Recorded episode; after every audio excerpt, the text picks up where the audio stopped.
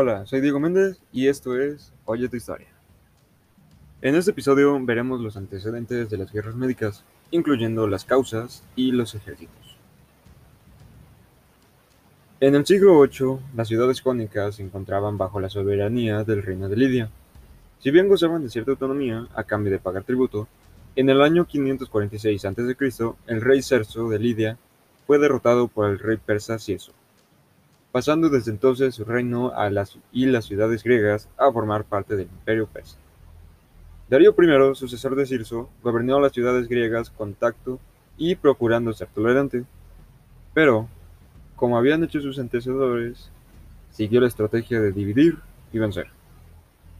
Apoyó el desarrollo comercial de los fenicios, que formaban parte de su imperio desde mucho antes, y que eran rivales tradicionales de los griegos.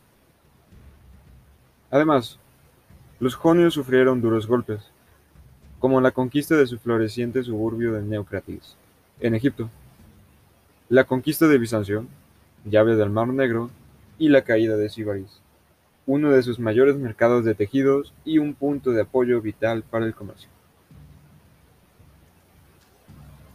De estas acciones se derivó un resentimiento contra el opresor persa, y el ambicioso tirano de Mileto, Aristócrates, Aprovechó este sentimiento para movilizar a las ciudades jónicas contra el imperio persa. En el año 499 a.C., Aristargas pidió ayuda a las metrópolis de la Elbe, pero solo Atenas, que envió 20 barcos, probablemente la mitad de su flota, y Eritrea, en la isla de Eubea, acudieron en su ayuda. No recibió ayuda alguna de Esparta. El ejército griego se dirigió a Sardes, la capital de Satripia persa de Lidia, y la redujo a cenizas, mientras que la flota recuperaba Bizancio. Darío I, por su parte, envió un ejército que destruyó al ejército griego en Efeso y hundió la flota helena en la batalla naval de Lad. Tras sofocar la rebelión, los persas reconquistaron una tras otra las ciudades jonias, y después de un largo asedio, arrasaron Mileto. Murió en combate la mayor parte de la población, y los supervivientes fueron esclavizados y deportados a Mesopotamia. Ahora pasamos con el ejército.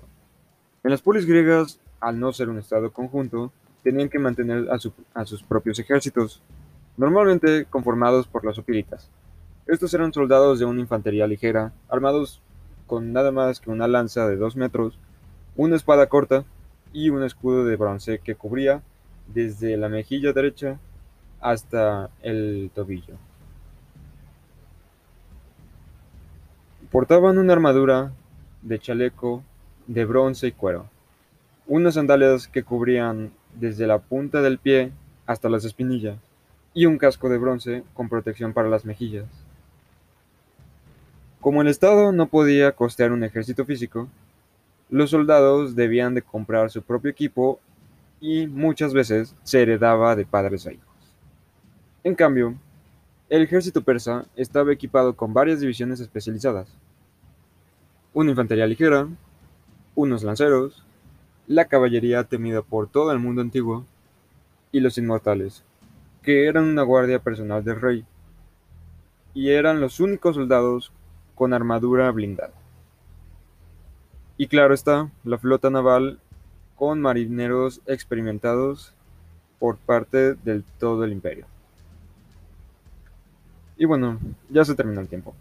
Recuerden buscar los demás episodios para descubrir más de tu historia. Hasta la próxima. Adiós.